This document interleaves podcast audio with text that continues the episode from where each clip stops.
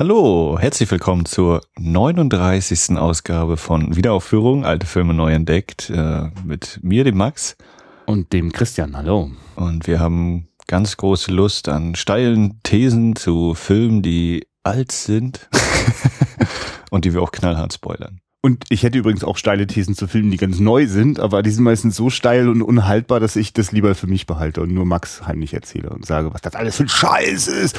Aber auch großartige Sachen kommen im Kino. Ich bin eigentlich immer ein bisschen eifersüchtig, irgendwie habe ich das Gefühl, ich mag das nicht nachmachen, was der Bahnhofscast, äh, nicht Bahnhofscast, Bahnhofskino, was die bei ihrem Podcast machen, dass die mal sich vorher sich so gegenseitig erzählen, was hast denn du so die, die letzten zwei, eine, ein, zwei Wochen geguckt? Das ist immer total gemütlich und man kriegt so ein bisschen mit, wie, wie die Leute halt so ticken, worauf die so stehen und manchmal stolpert man ja auch so in so Filme rein, so wie ich jetzt in den letzten Tatort reingestolpert bin und gar nicht aus dem Staunen rauskam, aber, aber, aber, äh, das machen wir nicht. Wir machen hier alles wie die anderen. Könnt, wenn ihr sowas hören wollt, müsst ihr unbedingt den Bahnhofskino-Cast hören. Ja, das Gute ist, das wäre jetzt auch bei mir ein sehr schnelles Intro, weil ich glaube ich die letzte Woche nicht wirklich was gesehen habe. Oh, diese armen nur, Vorführer, nur die Vollzeit arbeiten. arbeiten ne? ja, ich weiß gar nicht, wie ich das äh, gerade hinbekomme, noch nebenbei was zu gucken, aber es klappt. Ich, äh, was ich auch total gerne gucke, ist Kommentare auf unserem Blog, denn da kommt immer wieder mal so so, so Liebe und Nettigkeit so reingeflossen. So, das ist total schön. Und das letzte Mal habe ich mich total gefreut, äh, als der Jörg von der von dem 35 mm Magazin äh, uns zur freudlosen Gasse zu dem Podcast zurückgemeldet hat. Ey, das ist so toll, wie ihr, wie ihr da so, wie, wie viel Liebe ihr da an, an die alten Sachen daran geht äh, wir waren ja selber auch total umgehauen von dem Film. Das war also auch gar nicht schwer. Wir mussten uns da gar nicht Mühe geben, äh, das dann auch euch weiterzugeben. Und gleichzeitig merke ich, das ist auch, das ist so richtig schöne Gesellschaft, so, ne? So Leute, die, die so eine Faszination dafür haben, die, also so hat für mich ja mal das Filmentdecken angefangen, dass ich jemandem erzähle, ey du, ich habe da diesen krassen, komischen Film im Nachtprogramm und dann, ja, und weißt du, der ist von dem, der hat auch das gemacht. Ah, ja, nee, und du musst unbedingt mal überhaupt aus dieser Zeit dieses und jenes gucken. Ne? Der Jörg fing ja auch gleich an mit, na, Asta Nielsen, hallo, guckt mal, was da noch so geht. Ne? Oder ich glaube, auf Greta hat er sich bezogen, Greta ja. Garbo, ne? Aber wie auch immer, man merkt, natürlich geht da noch mehr. Und Asta Nielsen gehört zu den ganz Großen. Äh, da habe ich auf jeden Fall Lust bekommen. Ja, und das hast du jetzt natürlich wunderschön äh, mit dieser Überleitung hingekriegt, dass wir uns heute einen Asta Nielsen Stummfilm angucken werden. Welchen genau, das werden wir gleich noch auswürfeln. Ich habe hier Danish Silent Classics äh, aus dem dänischen Filminstitut, wo ich mal war in Kopenhagen. Ähm, also im Urlaub war ich mal in Kopenhagen. Ist denn auch die deutsche Synchronfassung drauf? Lol. äh, das werden wir gleich auch noch ermitteln. Ich hatte nämlich noch nicht alles ganz genau. Ich habe mir die noch alle noch nicht richtig angeguckt, aber irgendwo war, wenn man die englische Version, glaube ich, auswählt, kam irgendwie deutscher Zwischentitel oder so. Irgendwo hatte ich was gesehen. Ich bin sehr gespannt, was da so passiert. Ja. Und ähm, dänisches Filminstitut, die haben so ein paar äh, DVDs rausgebracht. Unter anderem steht bei mir auch noch ungesehen rum Benjamin Christensen. Mhm. Und da gibt's, weiß ich nicht, also ein paar DVDs gibt's und hier sind drauf äh, mit freier deutscher Übersetzung jetzt von mir, Der Abgrund von 1910, äh, Die Balletttänzerin 1911, Der schwarze Traum 1911 und Zum Licht. Aber der hat irgendwie, glaube ich, einen anderen deutschen Titel von 1919. Und bei allen ist Asta Nielsen dabei und wir werden uns jetzt irgendeinen davon rauspicken und uns den angucken. Mhm. Ich musste noch mal eine Sekunde drüber nachdenken. Ja, kannst du mich kurz noch, äh, kannst, kannst du einfach, wenn ich drüber nachdenke, noch mal kurz den Zuhörern erzählen, ob du irgendwelche spannenden Podcasts wieder heimlich gehört hast? Äh, naja, die, wir hören nur unsere eigenen Podcasts, das wird mal klar zu machen. Ja?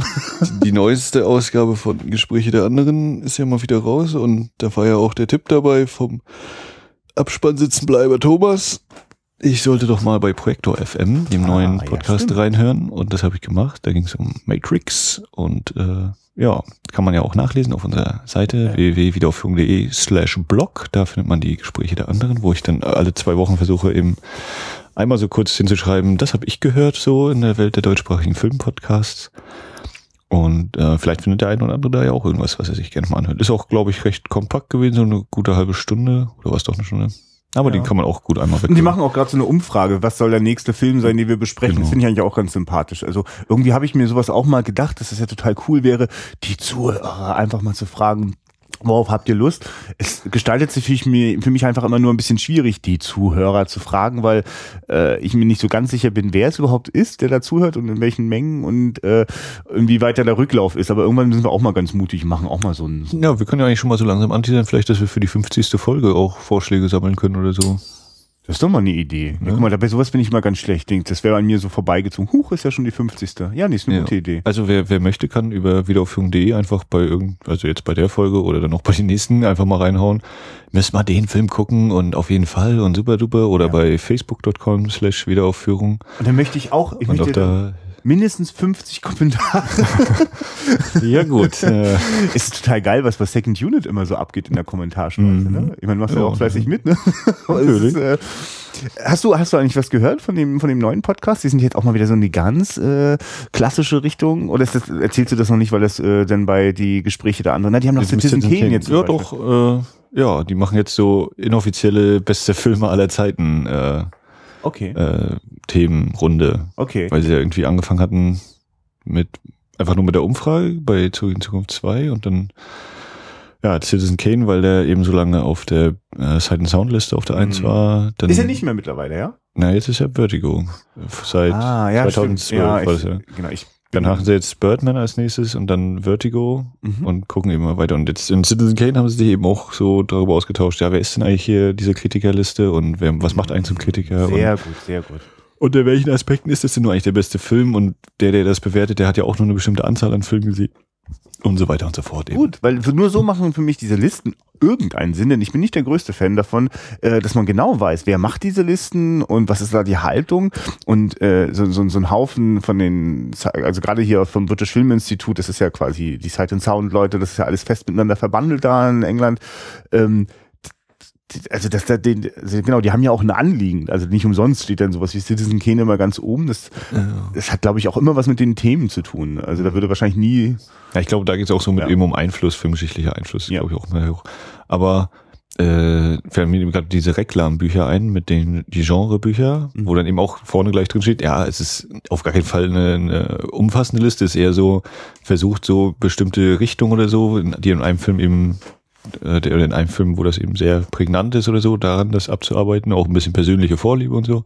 Das ist dann für mich auch immer so, okay, dann kann ich das einordnen. Dann weiß ich, ist jetzt nicht hier die Top 100 oder so ein Quatsch, sondern wir gucken mal und da picken wir uns mal so ein paar raus, die vielleicht irgendwie so halbwegs nicht unbedingt mal immer stilbildend sind, aber eben so ganz klare Muster eben wiedergeben oder solche Sachen. Also das ist da, fand ich immer, war eine gute Einleitung, dass man weiß, okay, es geht in so eine Richtung, so eine Richtung. Es ist jetzt nicht, du guckst dir die Liste an, das sind jetzt die besten Western zum Beispiel, die ja. musst du alle gesehen haben oder so.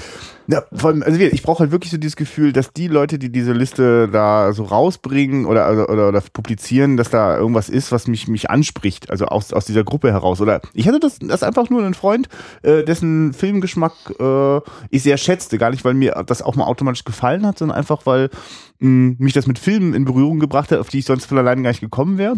Und er hat einfach mal gesagt, pass auf, Film Noir, dann musst du einfach diese Film, Filme gucken. Und ja. ich habe die dann einfach geschaut, das hat mich dann einfach interessiert. Ich kann heute gar nicht mehr genau sagen, welche das sind und würde auch keinen Anspruch erheben, dass das diese Liste auch für alle anderen auf der Welt äh, die Reihenfolge oder die, die, die fünf sind, die sie gucken müssen. Aber für mich war das einfach schön zu wissen, dem Menschen waren diese fünf Filme so wichtig und mhm. haben was für ihn irgendwie ganz gut zusammengefasst. Äh, und damit hat das total Freude gemacht, das zu entdecken. Also so geht mir das immer wieder bei Listen. Und immer muss ich auch mal reinhören, wie, wie die, also weil Citizen Kane war für mich auch so ein Erweckungserlebnis, weil es war, also das war ein Film, den ich äh, auf englischer Videokassette mir reingezogen habe. Ich habe wirklich höchstens fünf Prozent auf der sprachlichen Ebene verstanden. Und dann war das halt wieder wie, wie ein Stummfilm gucken. Mhm. Und das ist natürlich ein Film, wo man viel auch in die Bilder sich reinziehen lassen kann und, und die Bilder ja ständig kommentieren und variieren kein Filmgespräch über Citizen Kane. Ich, ich kenne nur die Simpsons-Variante äh, mit Bobo, dem Bären, am Anfang. Okay. Ja, okay, der, wir kommen vielleicht da nochmal, also Außen Welt wird uns mit Sicherheit hier in diesem Podcast auch nochmal begegnen. Ja, und ich arbeite halt immer noch an der 20 Gangsterfilme, die du nie gesehen hast. Wahrscheinlich aus der Empire von 2012 irgendwann ab. Mal gucken, ob das irgendwann vorwärts geht. Ja, ich würde sagen, äh, wir kommen jetzt zum Hauptteil. Gerne. Und äh, werden uns jetzt mal in die Welt der Asta Nielsen, früheste, frühe Rollen schauen und dann geht's gleich weiter. So, wir haben uns jetzt entschieden gehabt für ähm, Abgründen. Abgründen. Der Abgrund, Abgründe ist, glaube ich, äh, so häufig der deutsche Titel. 1910, äh, der allererste Film von Asta Nielsen. Tatsächlich, ja. Also nach dem Stand heute. Vielleicht Also- wird irgendwann noch mal was entdeckt. Nee, okay, achso, okay, aber du weißt, dass das, also das ist die erste bekannte Rolle, die jetzt. Ich hatte noch mal die, die IMDb kurz befragt und die sagt, das ist das einzige aus 1910, davor ist nichts. ähm, von Urban Guard. und auch von ihm geschrieben, dieses. Du hast aber Stück. zu dem Mann jetzt auch keine weitere. Ich schüttel mit dem Kopf, dass man das auch ganz Ja. deutlich sehen kann hier bei dem Podcast. Also liebe Leute, die ihr das gerade hört und vielleicht mehr erwartet von uns an, an Input, was jetzt so die, die harten Fakten angeht, ihr seid gerade dabei. Das ist archäologische äh, Kleinarbeit und wir sind gerade dabei, erstmal den Staub so ein bisschen zur Seite zu schieben und entdecken das gerade und wollten eigentlich auch mal testen, ob uns das interessiert. Äh, Deswegen haben wir uns an die, der Film ist nur 35 Minuten lang, da dachten wir, da kann ja nicht, gib uns mal. So. Genau, da kann man einfach mal reinschauen. Ähm, genau, Asta Nielsen, Urban-Gard, 1910, Dänemark. Äh, Stummfilm. Sag kurz, ganz kurz. Was, ja, nee, sag doch kurz, worum es geht in dem Film. Also Äh, es geht um, im Zentrum steht Asta Nielsens Miss oder Frau Wang, die äh, in der Straßenbahn den Herrn Knut Swane trifft oder ihn vielleicht auch schon länger kennt, von ihm eingeladen wird auf das Vikariat äh, und dort äh, fährt dann ein Wanderzirkus, ist da gerade in der Gegend und dort verguckt sie sich oder beziehungsweise gegenseitig vergucken sich äh, sowohl Frau Wang, Asta Nielsen, als auch der na nicht ganz der Besitzer des Zirkus, aber eine der Hauptfiguren des Zirkus ineinander und äh, sie geht mit ihm auf die Tour hm. und dann folgt Herzschmerz und Eifersüchteleien und düdel, düdel, düdel. Ja, man muss- Drama, Drama, Drama. Ja, also genau, also Drama spitzt sich immer weiter zu, man wird da ganz schön reingeworfen, kann vielleicht noch gar nicht nachvollziehen, warum sie da jetzt mit diesem Typen vom Zirkus weggeht. Umso, umso leidenschaftlicher sie sich dem hingibt und auch das erträgt, dass er ständig auch mit anderen Frauen zusammen ist, äh, umso mehr versteht man, dass da einfach eine ganz, eine, also so eine ganz animalische Anziehung einfach ist. Also es ist einfach eine, also eine große Lust wie ein Befreiungsschlag aus der Bürgerlichkeit. Also wir leben ihr, ihre Leben da gibt's ein Kind, also eine junge Tochter, äh, gibt's einen Ehemann, also das alles und auch nette Schwiegereltern oder ihre eigenen Eltern, das, ne, doch, es müssen die Schwiegereltern sein, scheinen die Eltern von dem Mann zu sein, den sie da dann verlässt für diesen Typen vom Zirkus. Also man spürt schon, also das, das, das muss man sich ein Stück weit zusammenreimen. Das wird nicht alles auserzählt in diesen 35 Minuten, aber es ist ja durchaus in der Skizze im Rahmen enthalten, äh, was sie verlässt und wo sie hinkommt und was sie dort tatsächlich alles erträgt und das spitzt sich halt so dramatisch zu, sie am Ende zur Mörderin wird. Sie wird diesen Mann umbringen. Das muss man einfach mal Na, das wäre jetzt noch die Frage, wen hat sie denn da umgebracht? Ist das der vom Zirkus gewesen? Ja, okay. definitiv. Also gut, das sage ich jetzt mit großer Sicherheit. Ich habe zwischendurch schon Schwierigkeiten gehabt, das richtig zu verfolgen. Dieser Film ist äh, nahezu ausschließlich in Totalen gedreht, wo äh, also quasi immer das ganze Interieur und die handelnden Figuren gleichzeitig zu sehen sind. Das macht's dann, also gerade weil wir es nicht auf der Kinoleinwand sehen, sondern nur auf einer kleinen, also im Verhältnis, im Verhältnis kleinen Glotze, äh, ist es manchmal schwer auszumachen. Ich war manchmal auch verunsichert. Ist das jetzt die Asta Nielsen oder also Frau Wang oder ist das jetzt jemand anderes? Also irgendwann war mir klar, es ist ganz klar kodiert. Sie ist die Schwarzhaarige, die oft schwarz gekleidet ist. Also das ist ja nicht immer die ganze Zeit, deswegen funktioniert das so nicht. Aber Okay, nee, aber das mit dem Schluss hätte ich sonst jetzt auch nochmal gefragt, ja, Ja. wie du den, ob das jemand war, der halt in dem Dings rumsaß einfach nur oder ob der, aber stimmt, ja. Nein, nein, nein, nein, definitiv. Ähm, also, aber ich, ich sag das auch nur, weil es für mir zum Ende hin auf einmal dann so glasklar geworden ist. Zwischendurch war ich auch verwirrt. Und vor allem habe ich nicht damit gerechnet, in ein solches Drama hineingezogen zu werden. Also was ich jetzt mal wirklich, also das muss man mal feststellen, einfach, dass das, also das entspricht nie, also das ist immer so lustig, wenn ich jetzt den Zuhörern erzähle, das war jetzt so für mich ganz ungewöhnlich, also ungewöhnlich für meine Seherfahrung. Und die basiert nun mal auf äh, populären deutschen Stummfilmen, also sprich Fritz Lang, Murnau. Und äh, das war's dann eigentlich auch. Dann noch ein bisschen Charlie Chaplin obendrauf, aber also eigentlich habe ich, also das ist die, die dürre Basis, auf der sich meine Seherfahrung gründet. Und dann überrascht mich zum Beispiel ein Film, der nahezu ausschließlich draußen gedreht ist, also ganz wenig Ja, Studio ähm, der, der ähm, keinerlei Dialog in den Zwischentexten hat.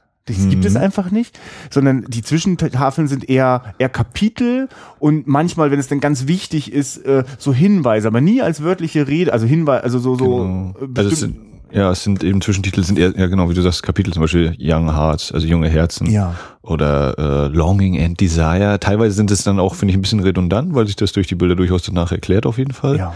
Und was eben ist, sind äh, geschriebene Texte, also Briefe, Handzettelchen, das wird Das ist die eingeblendet. Genau. direkteste Form von Kommunikation, die auf der, auf der äh, schriftlichen Basis passiert. Aber es gibt keine Dialoge, die da nochmal eingeblendet werden, richtig. Das Genau. ist Und etwas, was wir jetzt, äh, glaube ich, jetzt erst verstehen, wir haben die, wir, wir haben, besitzen hier eine DVD des, des schwedischen oder des dänischen? Dänische Des dänischen Filminstitut. Filminstituts, aber es ist ein schwedischer Film, richtig? Nee, nee, ist auch ein Ein, dänischer Film. okay, okay, dann bin ich jetzt nur Aber- durcheinander. Okay. Äh, Also ein dänischer Film vom dänischen Filminstitut und wir haben die Wahl zwischen der dänischen und der englischen Fassung, haben natürlich die englische gewählt, weil wir das dänische nicht mächtig sind und haben jetzt im Nachhinein festgestellt, dass man immer zwischen Tafeln oder Briefe, ich nehme an, dass die Briefe zum Beispiel richtig gefilmt sind, Mhm. dass aber die englische Fassung einfach, das ist eine Untertitelspur, die quasi digital einmal schwarz drüber macht und dann in, in, in Untertitelschrift den Text hinschreibt. Deswegen äh, sah das für mich immer so aus wie ich dachte, wir hätten eine rekonstruierte Fassung gesehen, der alle Zwischentafeln fehlen und die wurden jetzt einfach nur aus anhand von Drehbüchern wieder zwischengesetzt digital.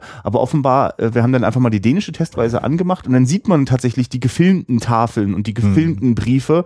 Ähm, das, also insofern ist das durchaus reizvoll, sich das auch in der Fassung nochmal anzuschauen Mm, und macht mir nochmal klar, dass also gar kein Bedarf im Jahre 1910 gesehen worden ist von den denen, da äh, quasi Dialoge drüber ablaufen zu lassen. Es gibt auch solche Szenen so gut wie gar nicht, wo Leute so mh, im klassischen Sinne mit also miteinander einen Wortwechsel haben. Also klar, die kommunizieren schon miteinander, aber äh, immer auf also immer in Situationen, die sich absolut vollständig erschließen.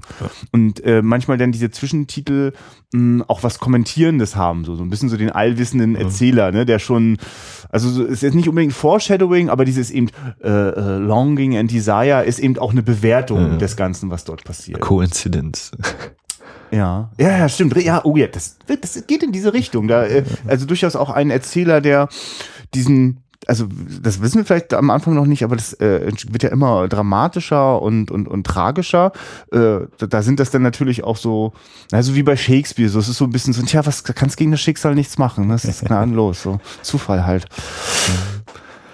Äh, ja, um nochmal kurz zum äußeren Rahmen zu kommen, also die, äh, dieser archäologische Teil, ähm, die Fassung ist äh, in unterschiedlichem Zustand. Teilweise sieht es richtig gut aus und äh, manchmal, da merkt man, okay, hier können wir froh sein, dass das anscheinend überhaupt noch existiert und dass wir das irgendwie einmal äh, auf DVD gekriegt haben bei der, nach der Abtastung noch. Da frage ich mich durchaus, wie oft da möglicherweise der Projektor wieder abgesprungen ist oder so, oder die, Ja. der Scan. Man, also man, man, man sieht da eigentlich richtig die, die Muskelkraft der Konstrukt, äh, Rekonstrukteure, die offenbar immer wieder diesen, diesen zerknüllten, kaputten Film wieder auf, auf die Scanfläche gepresst haben. Also es gibt dann auch manchmal so, so Unschärfen, die dadurch entstehen, dass das äh, Material so gewellt ist. Ähm, Oder du siehst die Laufstreifen eben, ja. und, und also für mich ergibt das aber dann dadurch auch eine richtig so eine, so eine, so eine Ästhetik. Das ist ja wie ein, ein, ein, ein, Trickfilm, der sich noch über den ursprünglichen Film drüber legt, der ja auch eine Zensurgeschichte erzählt. Und es ist sehr auffällig, dass bestimmte Szenen eigentlich wirklich fast schon zur Unkenntlichkeit deformiert sind. Also, Wobei ich das reizvoll finde, wie sich dennoch, man ist komplett drin in der Geschichte und äh, es ist manchmal wirklich schwer, noch die handelnden Figuren und den Ort auszumachen. Aber es, und manchmal gibt es auch so geisterhafte Überblendungen, weil das Bild so verrutscht, ne? Und dann die, die, die Figuren hin und her springen und das, äh, aber also eigentlich sieht es aus, als hätte ein, ein Künstler da drüber gemalt. Und wir wissen, es sind die Zensoren, die Teile des Films entfernt haben. Und offenbar sieht so aus, als hätten sie auch vernichtet werden sollen. Und Ja. jemand hat sie nochmal, also manche Sachen sehen wirklich aus wie zerknüllt, zerknülltes Zelluloid. Und das heißt, da, da bröckelt dann äh, äh, die, die, die, äh, Ja, die das ist dann Farb- weiß und da fehlt ein Stück da an den, Ja. an den einzelnen und dadurch sieht es so aus, als hätte man mit Kreide hart drüber gemalt oder Schmutz draufgeworfen. Wahrscheinlich hat das auch im Dreck gelegen, im Papierkorb oder so. Und das ist aber interessant, weil man spürt ja auch diesen, man, man, man merkt diesen Film an. Oder nein, jetzt kommt wieder diese komische Seherfahrung, die ja so unvollständig ist.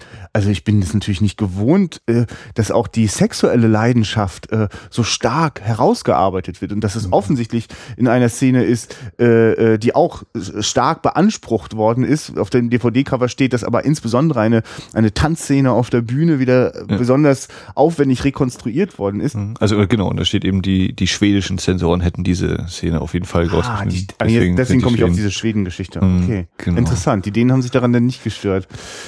Na, oder vielleicht, ja, weiß ich, wo sie das dann eben alles her stand ja am Anfang ne, von 2004, die mhm. diese Restauration, Adaptation. Nee, sag doch mal, Max, also ich war ganz schön umgehauen.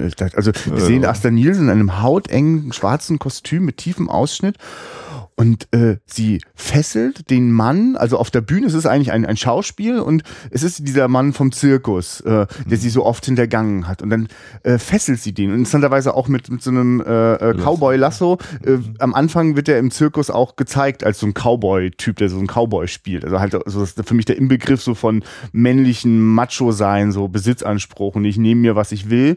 Und so, so geht er ja auch äh, mit Frauen um und auch mit ihr. Und wie sie ihn dann aber auf der Bühne vor Publikum, ich meine, wir sehen das Publikum nicht, wir haben eine interessante Perspektive. Wir, sitzen, wir sehen sozusagen es von der Seite, als würden wir so durch, durch, durch den Seitenvorhang durchschauen und können mhm. dadurch auch beobachten, wie andere Teile des, des, des, des äh, Theaterteams das, diese Szene beobachten. Und das ist auch nicht beabsichtigt, denn während sie also ihn eingefangen hat und anfing ganz äh, mit einem wirklich wahnsinnigen Hüftschwung äh, ihn da äh, zu betören und auch also quasi auch zu quälen, weil also der ist natürlich total elektrisiert von ihr und möchte sie packen, kann nicht, ist gefesselt und sie kostet das aus und ihre Hand gleitet über seinen Körper. Also es ist wirklich, also für mich war das total überraschend. Und du sagst dann auch plötzlich, ja guck mal hier, das Orchester hat auch aufgehört zu spielen. Ja, man ja. sieht so ein bisschen den Orchestergraben. ja, weil die gucken auch. Das ist so. Ja. Also ich finde es eine ganz besondere Szene, gerade weil sie auch eben diese, diese von der Seite diese Perspektive eben nicht, nicht die klassische Theater-Totale. Das musste ich auch erstmal mir zuhören. Hä? Ja. Mal, wenn da einer, okay, dann ist das der Orchestergraben da rechts. Das heißt, das ist jetzt die Bühne und da ist so, ach so, wir sind also auch Teil des, derjenigen, die vom Publikum nicht gesehen werden könnten, wenn wir ja. hier sind. Und dann gegenüber sind ja noch diese Boxen, sage ich jetzt mal. Also es ist natürlich dann, wenn man es dann von Publikumsseite aus sieht, natürlich keine Box, sondern eben da ist der Rand. Und man sieht eben, wie auch die anderen das ja natürlich beobachten, des Ensembles und eben auch die Dame, mit der der Hauptdarsteller da sozusagen eigentlich auch gerade schon wieder rummacht. Ja. Ähm, ich, ich, ich meine, es ist wirklich diese kostbare Zeit von 35 Minuten verschwendet dieser Film zu keiner Sekunde für äh, langwierige Exposition. Wir werden sehr schnell in die Handlung reingeworfen. Also also wir, also die, die wir verstehen die Figuren, während sie sich begegnen und miteinander agieren. Es gibt überhaupt kein Achtung, das ist jetzt hier Frau so und so und das und das. Also, also zum Beispiel bei die freudlose Gasse war das ja wie so, also im Grunde genommen waren die ersten zehn Minuten wie das Theaterprogrammheft, ne, in dem man so gucken konnte, handelnde Figuren, äh, wer ist gut, wer ist böse, äh, Schichten werden klar herausgearbeitet. Das ist mir hier da gar nicht so klar. Und also das erste Mal, als dieser Zirkus in diese Stadt kommt, denke ich so, ah, das ist jetzt einfach so was nebenbei, was, also mir ist gar nicht klar, wie, wie, wie grundsätzlich das die, die, die Handlung beeinflussen wird. Ne? Also es ist so, dass ähm, sie kriegt so einen, so, einen, so einen Flyer in die Hand. Und jetzt hier großes Zirkusding und dann steht, ist schon so ein Zwischentitel, ist, ach, da ist das Foreshadowing. Ähm, a Fatal Occasion, nee, äh, ja, fatales Treffen oder Begegnung. Ja, ja aber auf jeden Fall, also fatales irgendwas. Ja, also genau, es wird, also das ist es nämlich. Es wird durchaus schon auch in diesem, also da die Zwischentitel sind allwissend und mhm. sie kündigen eigentlich schon an und ich weiß, dass ich mich in dem Moment wundere und denke, ist ja jetzt ein bisschen dick aufgetragen. Was passiert denn jetzt? Fällt jemand da in dem Zirkusstück irgendwie runter oder so? Ja. Und dann ist es nämlich sofort eine Irritation after the show, also nach der, ja. nach, also wir erleben gar nicht, was in dem Zirkus Clever passiert. Trick, ne? Ja. Das kriegen wir gar nicht ins Szene. Na, vor allem macht mir das klar, nee, okay, das, das Drama muss irgendwo nicht. anders stecken. Mhm das ist dann aber für mich eine große, äh, unangenehme Überraschung, wenn, wenn es so weit kommt, dass, dass die Figur, die Asta Nielsen spielt, zur Mörderin wird. Mhm. Ich finde übrigens die Parallelität, äh, wie diese Figur angelegt ist, oder, oder also in was für ein Drama sie hineingerissen wird, aus dem sie sich nicht befreien kann. Sie will einfach nur ganz pur äh, leben und äh, weil sie das so, so un, unerbittlich verfolgt, oder was heißt unerbittlich? Nein, sie verfolgt es einfach nur und sie möchte einfach das Beste irgendwie für sich rausholen und das treibt sie in den Mord. Und das passiert auch in die freudlose Gasse. Auch sie wird dort zur Mörderin und ja. eigentlich auch als, als Opfer der, der Verhältnisse, aus denen sie sich nicht befreien kann. Das finde ich, also find ich hochinteressant. Ja. Ähm, um nochmal drauf zu kommen, hier ja. wegen Exposition oder so, brauchen wir gar nicht großartig. Ja. Ich würde sagen, der Film, äh, also wir steigen quasi ein und der Film nimmt uns mit. Und das ist ja tatsächlich so. Wir steigen ein in diese Straßenbahn, in die Tram. und fahren durch die Stadt mit ihm ein und lernen die so kennen. Also wir werden direkt an der Haltestelle abgeholt, im wahrsten Sinne des Wortes. Der und diese Kamera ist vorne an diese Tram ranmontiert mit einer Selbstverständlichkeit. Ist ja, das eine reale Szene? Durch Kopenhagen, genau. Gibt auch später mal eine Szene, wo äh, der, der Ehemann in einem Zug sitzt. Das ist auch echt, also fast schon so als, es, ich, also ich, ich habe das Gefühl, ich gucke diesen Film und er gibt mir den Eindruck, so wie ich das manchmal bei so, so ganz unbedarften, aber deswegen so besonders schönen Amateurfilmen habe, dass die Leute können ja jetzt gar nicht erst irgendwas konstruieren, irgendwas auf eine Bühne stellen, irgendwelche Rückprojektionen, irgendwelche aufwendigen mhm. Dinge, die maximale Kontrolle bieten, ne, dass man mhm. alles an, an Licht und Momenten äh, machen kann. Dieser Film äh, äh arbeitet nicht dramatisch im Sinne mit, mit Licht, weil es äh, sozusagen, äh, es, er nutzt ganz oft reale Settings und nutzt deswegen auch die sonnendurchfluteten Momente in wunderschönen Parks beispielsweise ähm, aber das gibt dem Film natürlich so eine Unmittelbarkeit. Äh, also ja, wir, wir, wir können es gar nicht irgendwie anders konstruieren, also drehen wir es in echt in dem Zug. Mhm. Aber das ist aus der heutigen Sicht mit der Seherfahrung der, der, der konstruierten Welten, der Studiowelten, ist das total ungewöhnlich. Und ich bin total dankbar, das ist, das ist ganz stark auch eine Zeitreise ins Jahre 1910 in Dänemark. Ja. Na, ich überlege gerade, gab es denn da schon in Dänemark ein großes Studio, also Studio Hallen? Das wäre die, die nächste Frage gewesen, ne? ob die überhaupt die Produktionsmöglichkeiten oder es wird natürlich im Theater oder die Theaterbühne, ist das ein echtes Theater, wo dann gedreht worden ist, halt ein Vormittag oder so? Eine Sache. Und ähm, für mich ist dann eben so, na gut, ist eben so die das US-Hollywood-Kino, was eben ist in die 50er so total studiomäßig ist. Und dann gab's ja den italienischen Neorealismus, wo ich mich auch nicht großartig auskenne, aber wo dann eben auch, ja komm, wir gehen jetzt auf die Straße, wir drehen das Original und nicht im Studio. So, ja. und so wirkt das eben hier so, ja, du, wo, wo sollen wir denn drehen? Natürlich, wenn wir in der ja. Stadt drehen, äh, die Stadt zeigen müssen, dann müssen wir die Stadt zeigen. Also Neorealismus in Dänemark schon 1910, was, was, was kostet die Welt, ha? Es, ähm, also genau, ich glaube, das so entsteht ja oft auch Neorealismus. Ihm gerade also während es bei alten Filmen hm, also eigentlich ist das ja immer sehr aufwendig an realen Schauplätzen, das hm. so unter Kontrolle zu haben. Aber nur wenn man quasi mit dem Studiogedanken in die reale Welt geht und man möchte alles unter Kontrolle haben, wenn man bereit ist bei der Filmproduktion auch sozusagen den Zufall hineinzulassen und ihm nicht jedes Detail bestimmen zu können, ist das plötzlich natürlich ein großes Geschenk, äh, äh am realen Ort zu drehen. Und äh, zum Beispiel deine Frage mit, wie war das mit Studios? Also, äh, da ist eine gute Vorlage für mich, für eine steile These. Ich komme gerade nicht auf den Regisseur, du wirst mir sicherlich helfen können, der in, in äh, dem Martin Scorsese-Film äh, po, äh, porträtiert, also gezeigt wird, ähm, äh, Hugo. Ähm, da geht es doch die ganze Zeit um Mil den Franz. Millier. Mil Mil Georges Millier. Georges Millier, ganz genau. Und Georges Millier ja. erleben wir dort, ähm, da, da war, ist auch so ein, ein, ein, ein Begründer der, der Film Sprache, der damit experimentiert hat. Und der hat zum Beispiel äh, die, die Idee gehabt zu äh, einer Konstruktion, einer, einem, einem, einer Studiokonstruktion, die komplett aus Glaswänden und Glasdach bestanden hat, damit es zu allen Zeiten mhm. das Tageslicht hineingelassen hat. Ich habe zum Beispiel ein Modell von George Méliès äh, äh, äh, im Studio gesehen äh, in der französischen Cinemathek. Da ist das riesig schön groß aufgebaut und man sieht einfach, das ist ein, ein riesen, also sieht aus wie so, also eigentlich eine riesengroße Lagerhalle quasi, ne, so von den von den Ausmaßen, aber alles ist aus Glas. Äh, nur die Streben dazwischen. Mhm. Dadurch konntest du halt, die, die, also so, so hell wie das Tageslicht waren lange nicht irgendwelche äh, Lampen, die man bauen konnte. Das ist mhm. erst in der heutigen Zeit möglich, dass man, äh, zumindest wenn die nah genug dran sind, dass die Lampen auch die gleiche Kraft haben wie Sonne. Mhm. Äh, und und äh, so wirken für mich die Sets, weil da, da ist auch kein aufwendiges Schattenspiel oder, oder dramatische Lichtsetzung zu erkennen, sondern das sind äh, weich, oh. helle Orte, an denen das spielt. Und ich habe das Gefühl, das sind quasi äh, nur zwei Wände, so eine Ecke, äh, in die man in diese Richtung dreht man und rundherum ist quasi Tageslicht. Vielleicht auch draußen gedreht, durchaus mhm. möglich.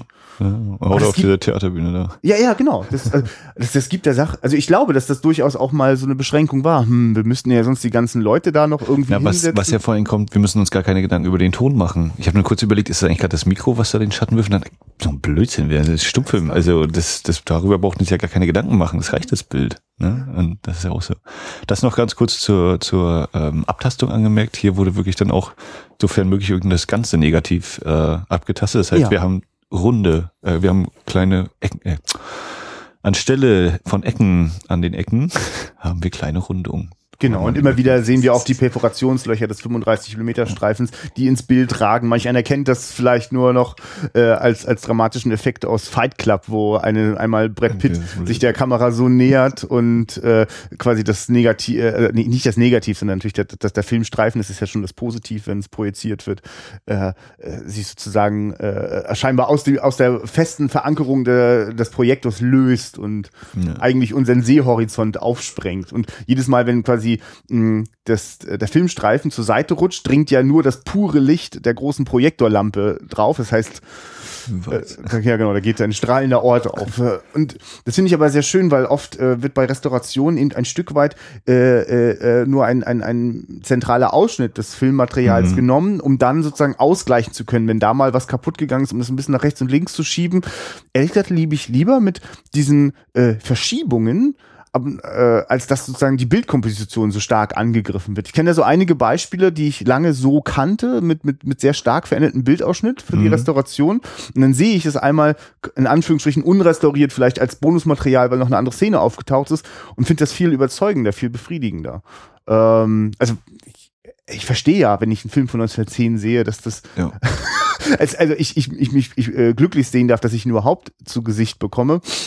Und ich finde, dass das ganz toll äh, aus, aus, aus, der, aus, aus der heutigen Perspektive, das erzählt sich doch mit. Also dies, ich empfinde das als eine äh, eine, eine Textur, die ihre eigene Geschichte miterzählt. Also weil es eben bei Szenen auftritt, äh, die offensichtlich damals auch der Zensur zum Opfer gefallen sind, äh, weil es äh, weiß ich nicht, ich, ich gucke ja umso angestrengter und neugieriger. Was ist denn da? Was passiert denn da eigentlich? Und ich stelle dann wirklich befriedigt fest, dass ich so drin bin in der Handlung, dass es mich nicht rausträgt. Hm. Also mi, mir ging's so. Hat es dich manchmal raus? Ja, also ich, das ist natürlich schon so dieses, oh ja, geht aber ganz schön äh, weg mit dem Bild, aber pff, das ist für mich dann auch so, naja, ist halt so, besser geht's, ging es zu dem Zeitpunkt nicht oder so viel Geld war dann eben auch nicht da, um da noch mehr zu machen, wenn überhaupt und äh, genau, was du sagst, eben Hauptsache man kann es überhaupt sehen in dem Fall. Ich habe größere Klar. Probleme, wenn äh, äh, das Material, das vielleicht so mitgenommen ist, so nachträglich der Kontrast hart angedreht wird, damit es irgendwie mehr so aus dem Bildschirm poppt oder so. Damit habe ich dann viel mehr Schwierigkeiten und finde das dann unangenehmer, als wenn sozusagen die ganze rohe Qualität des, des, des Filmstreifens äh, einfach dokumentiert wird. Ja, ja. Ja, aber kommen wir doch mal wieder zu dem Inhalt des Films. ähm, also wie gesagt, wir werden abgeholt. Du hast vorhin gesagt, hier von wegen mit Ehemann und Kind. Ähm, ich hatte das eigentlich so verstanden, dass die sich in der Bahn quasi das erste Mal oder zu, die ersten Male irgendwie zuerst Ja. sehen, weil denn, sie steigt ja dann aus aus dem und geht Richtung Park und er fängt an zu überlegen, hm, gehe ich jetzt dahin, gehe ich jetzt dahin und dann geht er ihr doch hinterher. Ja, du hast natürlich Äh, recht, und das ist dann auch so ein Punkt, der ja mehrmals aufgegriffen wird, dieses, ähm, wenn sie dann zu ihm auf dieses Landgut äh, mitkommt, dass äh, er irgendwo hin möchte, sie sich aber weigert, mit ihm mitzugehen. Also erst, erst läuft er ihr hinterher, dann geht sie nicht mit, wenn er irgendwo hin möchte. Im Gegenzug aber der, die andere männliche Person, die eben so viel Kraft auf sie ausübt, dass sie mitgezogen wird von ihm teilweise und ihm dann aber auch eben hinterherläuft. Also dieses, ne, wer bewegt sich wohin und mit Mhm. wem und geht wem hinterher oder eben auch nicht. Ähm, aber ich ganz interessant. Und dann natürlich, äh, wie sie dann zunächst eben so in weißer Kleidung und dann, wenn sie von dem äh, Cowboy da aus ihrem, äh, des Nachts aus ihrem Zimmer gerissen wird, äh, nach schwarz übergeworfen und dann ab da wird sie ja eigentlich auch fast nur noch in schwarzer Kleidung gezeigt. Oder nur noch in schwarzer Kleidung gezeigt. Und da haben wir dann auch äh, nachher den Gegensatz zu einer dieser anderen Liebschaften, die der Kollege da mitbringt, äh, die dann immer in weiß wieder rumlaufen. Ja, Im Gegensatz zu ihr, die dann schon so dunkel gehalten ist. Lass uns das doch mal kurz auseinanderklabüstern. Es ist gut, dass du das ansprichst. Das stimmt schon, dass diese Anfangsszene ja eigentlich eine Kennenlernszene ist und dann sozusagen ein, also ne, dieser, dieser ähm, zarte Verfolgung im Park ist, ja Ja. eigentlich so ein klassisches äh, äh, Sujet des Liebesfilms. Was, was, wer, wer ist denn dieses junge Mädchen, das an dem Klavier spielt? Ja, das habe ich überlegt. Ähm, oder andersrum noch kurz. Äh, sie sitzen ja dann zusammen im Park und ich habe dann auch den Eindruck, es ist so, dass sie sagt, oh, ich habe irgendwie einen Termin und ich muss weg. Ne? Also dass sie dann auch wieder weggeht von ihm. Ja. So, und äh, sie heißt ja nun Miss Wang und er ist Knut Swane, Swane. Also haben sie schon mal nicht den gleichen Namen. Ja. Könnte darauf hindeuten, dass sie nicht zusammen verheiratet sind. Das Mädchen hatte ich erst gedacht, na, vielleicht gibt sie eben Klavierstunden. Vielleicht ist das irgendwie ihr, ihr Beruf. Also du hast vollkommen genau recht. Also das stimmt schon. Ich habe also das, dieser Brief und so erzählt, also ich habe das einfach vergessen, weil ich irgendwann so, so gepackt bin von der Handlung, dass sie da diesen, diesen Zirkustypen hinterherläuft und sich da auch so seelisch so quälen lässt und, und, und dieser äh, Mann immer wieder mal auftaucht und sich wieder um sie bemüht und Hm. sie ihn aber trotzdem immer wieder abweist. Also, also wir, also wirklich, ich denke da manchmal, oh, jetzt ist das so ein platt moralischer Film, wo dann am Ende die Frau einfach nur, bist. ja, So. und sie muss einfach nur wieder zu dem lieben netten Mann mit den tollen Eltern zurück, dann ist alles gut. Und das mal passiert nicht. Und ich glaube, dass das übrigens was ist, so dass das Asta Nielsen, das muss man vielleicht kurz beschreiben, wer, also ihr müsst unbedingt mal äh, Asta Nielsen googeln und, und diese Frau betrachten. Denn das ist wirklich ein ein ein, ein besonderes Gesicht, ein, ein ein einprägsames Gesicht. Und obwohl sie hier nie in einer Nahaufnahme zu sehen ist, dringt sozusagen ihr starker äh, und unverkennbarer Ausdruck immer wieder. Das ist das ist schon das, was man die, die sinnliche, melancholische Frau nennt. Dieses, mh, also das hat so einen besonderen Reiz, weil, man, weil es sich nicht sofort erschließt und weil es vielleicht kühl wirkt. Äh, also es ist so, es ist so diese Form von Schönheit, wie wir sie auch in, in Filmen wie, wie äh, äh, Isabella Rossellini in, in äh, Blue Velvet oder ich, also eine ganze, also so, die, so Frauen, die eine, mh, eine große Sinnlichkeit ausstrahlen, aber mit maximaler Distanz und Kühle. Das ist, das ist ja etwas, was, was Männer verrückt macht, weil es ist anziehend und abstoßend zugleich. Also abstoßend im Sinne von unerreichbar. Ja, ja. Und, äh, äh, die, Faszination ja. ausübt, genau. und, und also das. Äh, genau, Also ich glaube, dass die da, also bin sehr gespannt, äh, wie was auf dieser DVD sind ja noch drei andere Filme drauf, äh, wie sie, also wie sie dort inszeniert wird, ob sie auch mal gegen diese Ja. äh, äh, diese Rolle besetzt wird, weil in, in die freudlose Gasse war es exakt das Gleiche. Ja. Ähm, Vielleicht noch mal kurz, weil du das, Mhm. du hast, sagst es richtig. Also die, das muss Klavierstunden äh, gewesen sein. Ich habe das einfach im Kopf zusammengedreht. Ähm, so, das heißt, die, die lernen sich kennen, aber, aber gibt es jetzt noch irgendwie einen Zeitsprung oder wann findet diese Trennung statt? Äh, die findet statt, bevor sie überhaupt richtig zusammengekommen sind, ja? ja, also wie jetzt nur der genaue zeitliche Ablauf ist, lassen wir mal. Pst. Also sie lernen sich in der Straßenbahn kennen oder treffen sich da, dann verfolgt er sie in das Café im Park da. Äh, Schnitt, sie ist zu Hause, bekommt den Brief von ihm, ob sie nicht mit ihm in diese, auf sein Landgut da oder dieses Mhm. Vikariat kommen möchte. Dann sind wir da. Dort macht er dann am Sonntag, wo ich dachte, äh, ein, ein toller Sunday oder was da die Einblendung Mhm. war, wo ich dachte, oh, jetzt gehen wir in die Kirche oder was hier dem Priester. und äh, da geht er dann eben spazieren und sie bleibt dann da, kriegt dadurch mit, dass der Zirkus kommt, weil der einmal vorbeizieht. Geht dann mit ihm dahin, ob das am gleichen Tag ist, weiß ich auch nicht mehr. Nee, aber ich, schon jetzt auch- langsam setzt es für mich zusammen. Ich, ich, das Ne? ist so ein Film, den müsste So. ich eigentlich wirklich ein zweites Mal sehen, ja. gehen zu der Show. Nach der Show äh, will sie da sich halt noch umgucken mit dem Esel und so. Dann fängt sie da halb an mit der Frau zu tanzen von dem Zirkus. Genau. Und dann taucht genau der Verführer auf. So, und genau, und was danach dann passiert, ist das, was wir schon auch vorhin durchaus skizziert haben. Jetzt nochmal zu diesem Moment nach der Show. Wir sind also erstmal Mhm. überhaupt noch so überrascht. Okay, wir sind also gar nicht in der Show, sondern nach der Show. Und dann tanzt sie da so mit dieser Frau. Mhm. Die so, also, ne, die wirkt auch sehr, sehr lebendig, hat so ein, so ein tolles folkloristisches Kleid an, äh, und, und es wirkt auch ganz, also, die wirkt quasi, wie sie ist da quasi so gut bürgerlich gekleidet und die andere wirkt da sozusagen viel dynamischer und Mhm. dann tanzt die da mit der und also äh, äh, verstehst du, ich sehe ja gar nicht, dass sie sich für diesen Typen interessiert, Mhm. sondern sie interessiert sich für diese Frau und dann geht Ja, der die, Mann Für die Bewegung, für den Tanz auch, weil das hätte ich so, ne, Klavier, Tanzen, also immer so Ja. die Musik, musikalische Bindung, und dieser Cowboy-Typ geht so kommt ja erst dazu, genau. und ehrlich gesagt wirkt so, also er reißt sie weg, so wie ein ein, ein, ein, ein Mann einen anderen Mann von der Frau wegreißen würde. Weißt Ja. du, wie ich meine? Ich, ich weiß nicht, ob Ja, da jetzt also so viel gleich- reinlege, Nee, nee, aber er wird gleich so als der, der Kräftige, der sich nimmt, was er möchte, Ja. gezeigt. Und da ist ja noch so ein bisschen, na, noch nicht so hundertprozentig.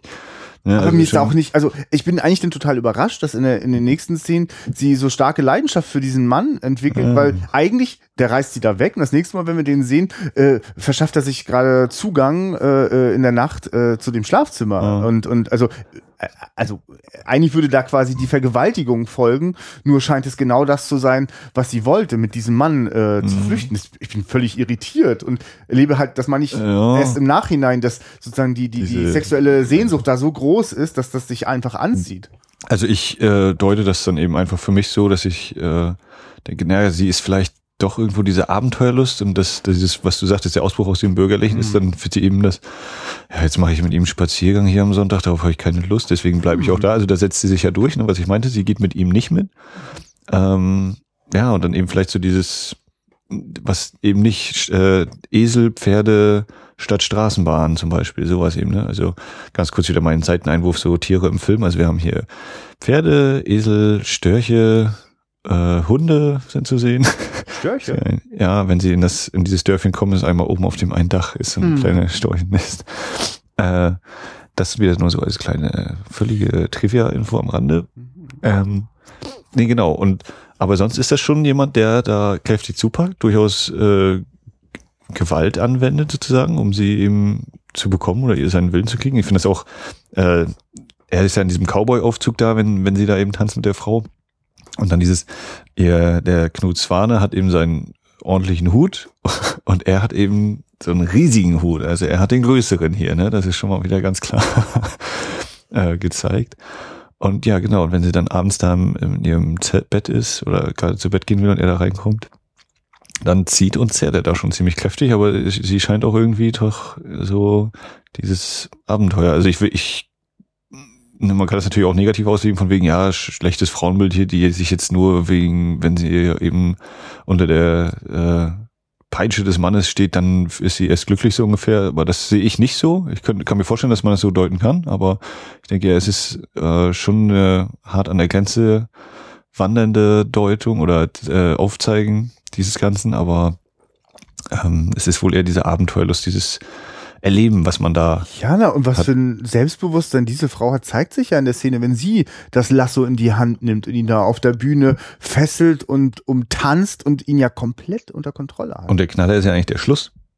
Also von dieser Szene, von diesem Tanz, dass sie ja quasi, ich meine, was haben wir 1910, wann war Todd Brownings Dracula, war, glaube ich, oh ja. bisschen später und dass sie da wirklich sozusagen zum Vamp hier wird, ne, sowieso schon so aussieht. Stimmt, sie, genau, sie ist ein Vamp. Das ist eigentlich der Frauentyp, den ich versucht habe, vorhin verklausuliert zu beschreiben. Und sie ja. ihn da eben angedeutet in den Hals beißt. meine Ja. ich, ne? Und er dann eben so auch so niedersinkt und auf die Knie geht und äh, das ist dann sozusagen das Schlussbild da dieses Für- Moments. Ja, für mich ist das der Inbegriff des sozusagen des äh, äh, Besitzergreifens. Also Ja. ich sau, also ich nehme mich dir, ich mache mit dir, was ich möchte und ich sauge dich aus. Also Ja. exakt das. Also sie macht auf der Bühne das, was der Mann mit ihr im realen Leben macht, macht sie mit Ja. ihm auf der Bühne.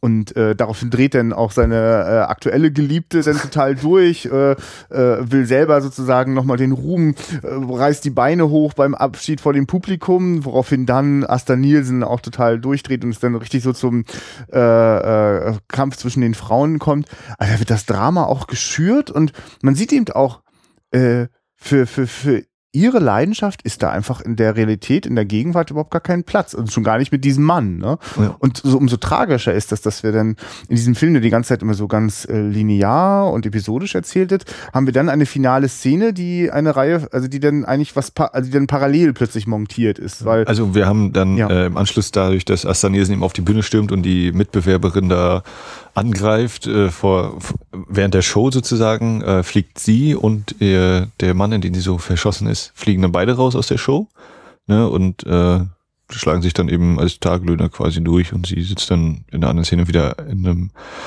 äh, na, Biergarten äh, am Klavier und macht da so ein bisschen Unterhaltung. Und so begegnen sich, äh, so kreuzen sich wieder die Wege. Und das finde ich wirklich richtig poetisch, wie das äh, im Film eingefangen ist. Das einfach, der, der, der Zufall wollte es mal wieder. Und äh, der, der, der gutbürgerliche Mann, der schon einst um sie so geworben hat und auch äh, äh, äh, schon mal auch zwischendurch sie nochmal angesprochen hat und sie ihn da quasi ganz, ganz, also abgewiesen hat.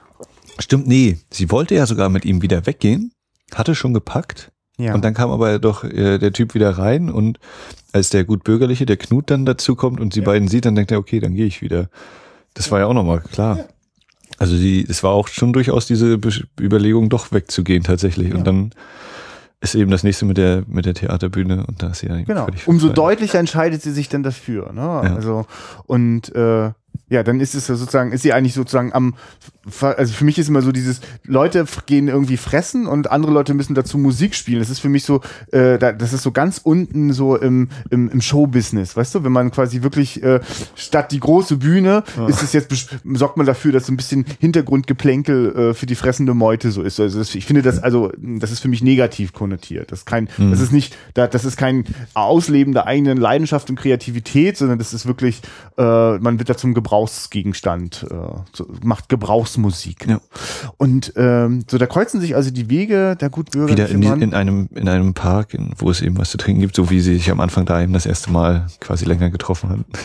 Und äh, dann gibt es, wird es einfach, äh, wird es, spitzt sich das parallel zu, dass äh, der Mann sie äh, ins, äh, ins, ins Wirtshaus in ein Zimmer lockt, äh, dort mit ihr nochmal das Gespräch sucht und gleichzeitig aber auch die anderen Leute ja da sind, also der, der Zirkusmann, und der hat dann ganz viele Kumpanen auch noch dabei.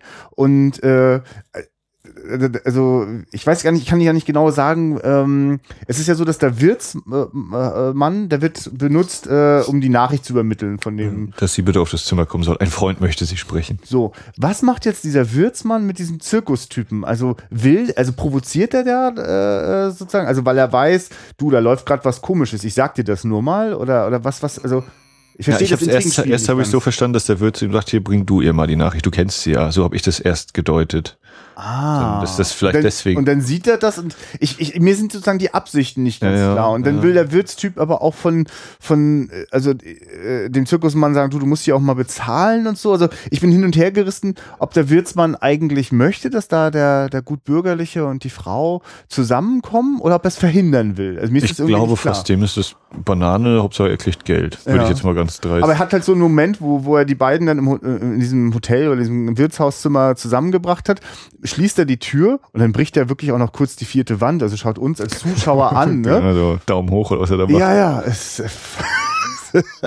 es ist, und ja, jedenfalls.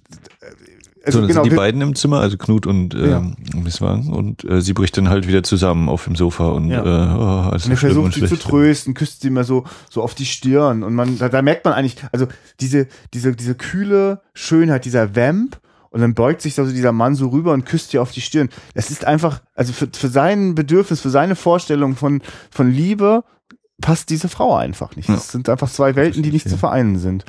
Und dass das dann so tragisch endet, weil sich. Er ist dann auch kurz davor schon wieder zu gehen, ne? Und dann kommt eben der, der Zirkustyp dazu ja.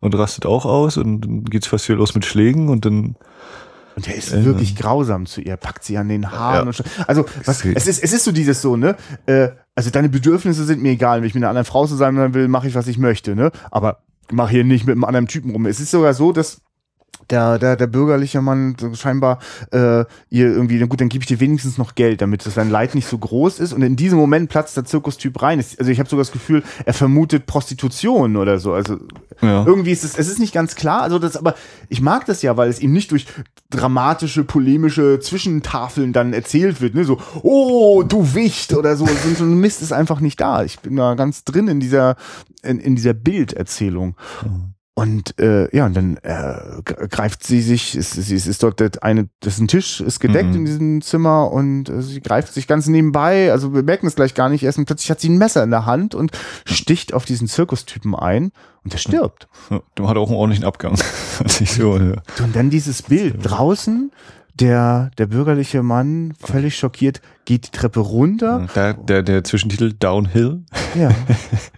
Und ja. äh, äh, Polizist und, und der ganze Mob, der jetzt Bock hat, mal zu gucken, was da passiert ist, mhm. gehen die Treppe hoch. Und es ist, das, das hat mich dann richtig so ein bisschen erwischt. Das, das berührt mich denn, weil das, genau, weil, weil die ganze Tragik nicht nur in dem, der Mord, oh Gott, die Frau, was hat sie getan, sondern eben auch unterstreicht, diese Beziehung ist damit für immer unmöglich geworden. Und dieser Mann äh, lebt den Rest seines Lebens mit dem Gefühl, diese Frau auch nicht erreichen zu können. Und er, er, wollte, er dachte ja dann schon ganz selbstlos, na wenigstens will ich sie vor Schlimmerem bewahren und ja. konnte auch das nicht tun. Hat möglicherweise unbeabsichtigt das sogar auch noch mit zugespitzt.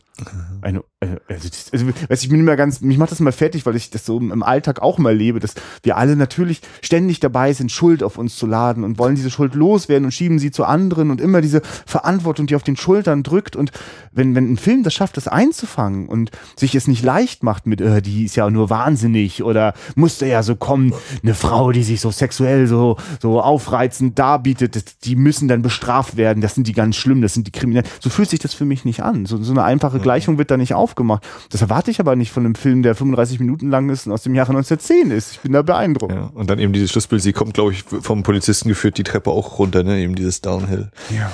Die Abyss. Abgründen. Abgründen, ja. Und weißt du, da bin ich ganz, ganz dicht bei einem schwedischen Regisseur, Ingmar Bergmann, der, dessen Filme nicht selten, das sind also gerade die Melodramen, die so, so besonders tragisch, äh, tra einen tragischen Verlauf in der Geschichte haben, äh, die beginnen oft auch so mit, mit so Boy, äh, also Mann trifft Frau und äh, es entwickeln sich so, so, so, so Konstellationen. Manchmal ist es auch komisch, man muss das erstmal irgendwie verdauen, so plötzlich haben die da so ein Problem und man denkt so, oh, da knirscht schon ganz schön das Drehbuch irgendwie. Und dann ist aber das so, dass Ingmar Bergmann immer ganz authentisch äh, dran bleibt und sich, also, also er mag ja vielleicht sich einfach die Ausgangssituation hinkonstruieren, niemals konstruiert er sich eine einfache Lösung hinten dran. Und das macht die Filme für mich so besonders von Ingmar Bergmann. Und das ist etwas, was ich in diesem Film entdecke.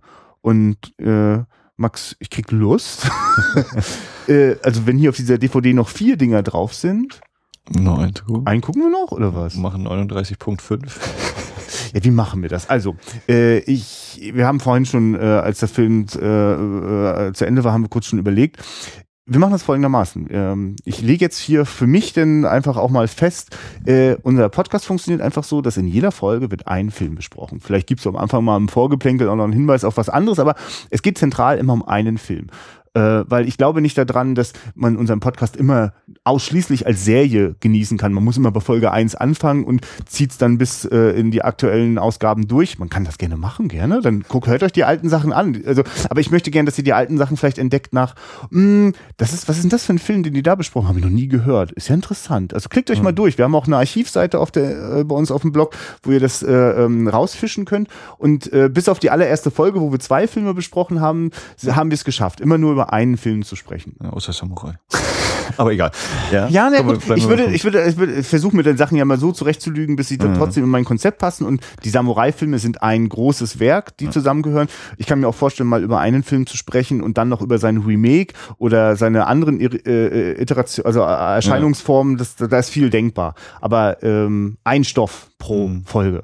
Genau. Und deswegen machen wir quasi, kommen wir jetzt gleich zum Ende dieser Folge und dann wird es auch gleich noch Folge 40 geben. Wir geben uns da die Kante. Müssen wir nicht aufpassen, also bald bei Folge 50. Nein, also, ähm, und würden die dann auch schon in, in, in drei, vier Tagen auch veröffentlichen? Im Laufe der Woche irgendwie. Ja. Genau. Ja, in diesem Sinne, das war Afgründen von, von mit Astanesen von Urban Gard. Ihr könnt uns Kommentare hinterlassen auf wiederaufführung.de. Ihr könnt äh, Facebook-Fan werden auf facebook.com slash Wiederaufführung. Uns auf Twitter folgen mit einem etwas kruden Kürzel Wiederaufführk. Ihr könnt uns auf Phonic-Stunden spenden. Ihr könnt äh, flattern, könnt ihr uns, wenn ihr möchtet. Und ihr könnt euch durchs Archiv hören, Vorschläge machen. Wie gesagt, für Folge 50 können wir ja vielleicht irgendwie einen Hörerwunsch mal wieder reinnehmen. Äh, mal gucken, was da so passiert. Ähm, ja, soweit. Vielen Dank fürs Zuhören und bis bald. Ja, ciao.